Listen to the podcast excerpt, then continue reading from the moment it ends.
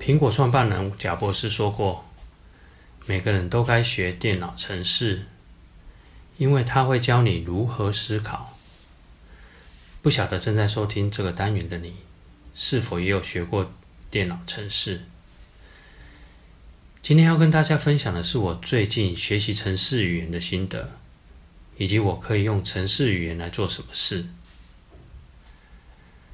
记得距离我上一次学习程式语言已经是二十几年前的事了。那时候学的程式语言是 Fortran。如果你问我什么是 Fortran，老实说，我也没办法说清楚。因为那时候学习的主要目的是为了完成大学的必修学分，在整个学习的过程是被动的，而且学过就忘。根本没有体会到学习程式语言可以教我如何思考。如今重新学习程式语言，虽然这次换成 R 语言，而且两次学习的目的都一样，但是学习过程中心态已经转变，会开始思考程式语言可以用来做什么事。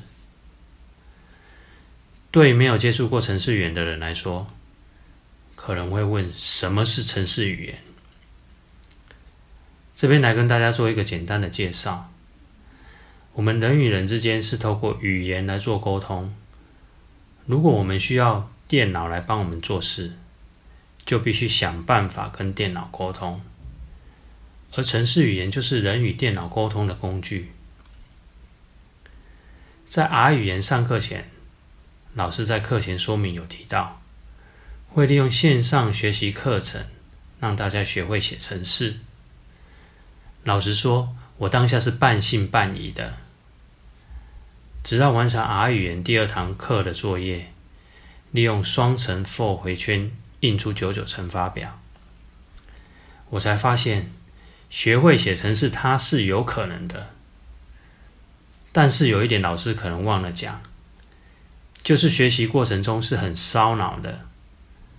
这一点对迈入中年的我来说是很痛苦的。爱尔兰诗人叶茨说过：“教育不是注满一桶水，而是点燃一把火。”利用双层 for 回圈印出九九乘法表这个作业完成后的成就感，不止让我对程式语言热情如火，在烧脑过程也激起我心中的怒火。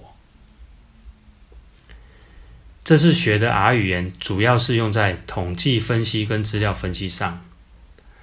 我目前是在捷运公司上班，而大众运输工具使用率高不高，运量是一个很重要的评估指标。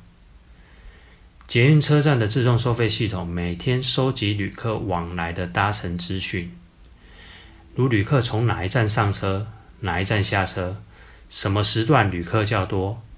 还有车站周边活动对运量的影响，甚至旅客使用的卡片、每日、每月搭乘次数等资料。这些资料如果用程式语言进行分析，对不管是列车的调度、营运优惠票价定定策略，还有车站周边活动能力的安排及运量的提升，都有所注意。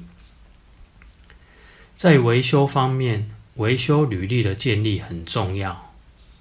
如果能利用程式语言对维修履历进行设备故障分析，找出设备故障发生的原因、发生的频率，还有故障发生对其他关联设备造成的影响等资料，不仅可以优化精进维修作业，也能做到及早预防、降低故障发生对营运的冲击。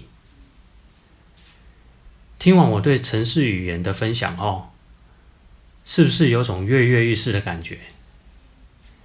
你有想要跳脱一成不变的生活方式吗？去学程式语言。你对工作上的资料处理作业觉得没效率吗？去学程式语言。你想要唤醒你已经沉睡的大脑吗？去学程式语言。勇敢的踏出学习程式语言的第一步吧。